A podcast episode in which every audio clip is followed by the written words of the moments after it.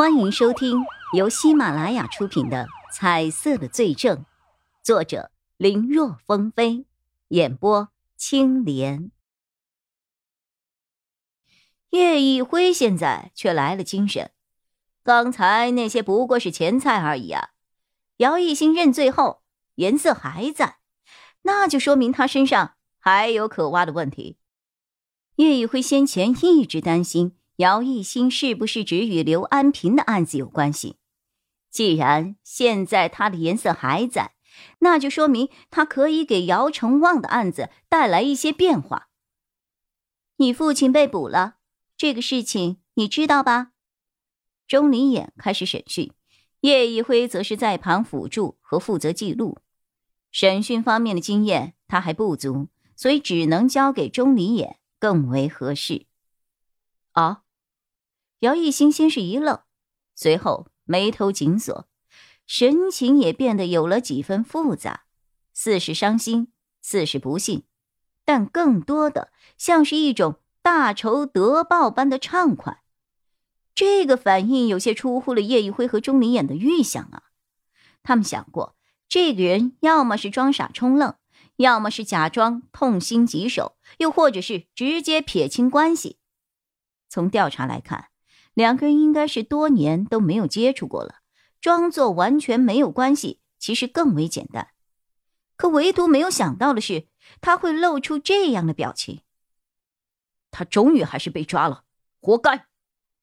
姚一新冷笑了一声：“哼，当年昧着良心赚钱，早就该被抓了。瞧他那个样子，似乎对自己的父亲极恨呢。可这种情况……”让钟离眼的心里却生出了几分不妙，会不会我们的预判有误啊？叶一辉倒是十分坚信姚一新肯定会知道一些什么，只是这个人的反应告诉他，对方可能自己都不知道自己知道了一些什么。这要是想问出一些东西，难度可不小啊。或许还是得像之前那样。他们需要找到一些东西去提醒姚一新才行。钟离眼看了一眼叶一辉，发现对方在看他。通过眼神的交流，钟离眼看出叶一辉在示意他继续。这个人肯定有问题。有了搭档的判断和支持，钟离眼也坚信了下来。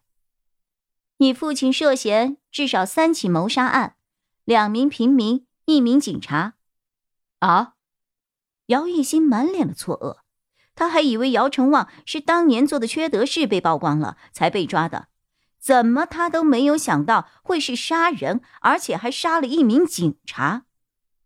不可能的，他那些唯利是图的做法虽然我看不下去，但他也不是一个会动手杀人的人呐。你们不知道，当年他连个鹌鹑都不敢杀，自己想吃，我妈又不在，他就逼着我去杀。这样的人，怎么可能会去杀人呢？你们上次见面是多久的事情了？钟离眼看似随口的疑问。呃，上次，姚一新被问的愣住了，目光不由得倾斜向上，明显是在回忆。良久之后，他才叹息了一声：“呃，我是在一九九五年四月八号。”和我母亲一起搬出去的，因为那天是我的生日，我记得很清楚。还有，他打了我和我妈的那巴掌，我还记得。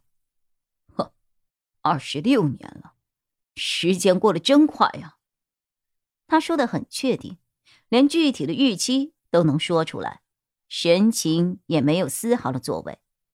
这也和钟离眼他们调查出来的日期相吻合。人。都会变的，别说二十六年了，就是一两天，或许都能够翻天覆地。那，那倒也是。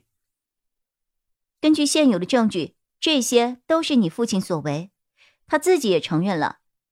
但是我们对他的话有所怀疑，我们认为他有可能只是替罪羊，主动承认是为了包庇其他人。哦，还有这种事情？那看来是给了他天大的好处吧？什么意思啊？哼，他就是一个无利不起早的人，不管什么都能够被他拿钱来衡量，只要价格合适，他满意，没有什么他不能卖的。当年为了一笔生意，他甚至还强迫我妈去。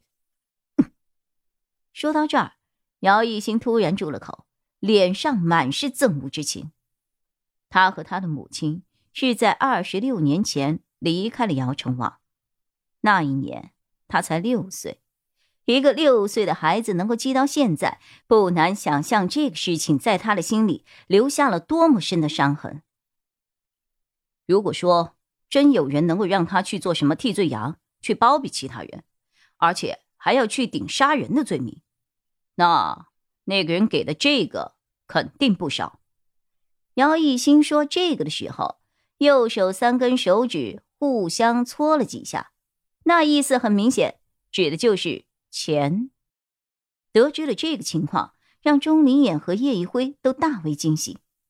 两个人都认定，这很有可能就是一个切入点。或许一些习惯和行为上，儿子未必能够明白老子的想法，但到底是亲生骨肉，对于父亲的一些更为内在的东西，还是能够把握住的。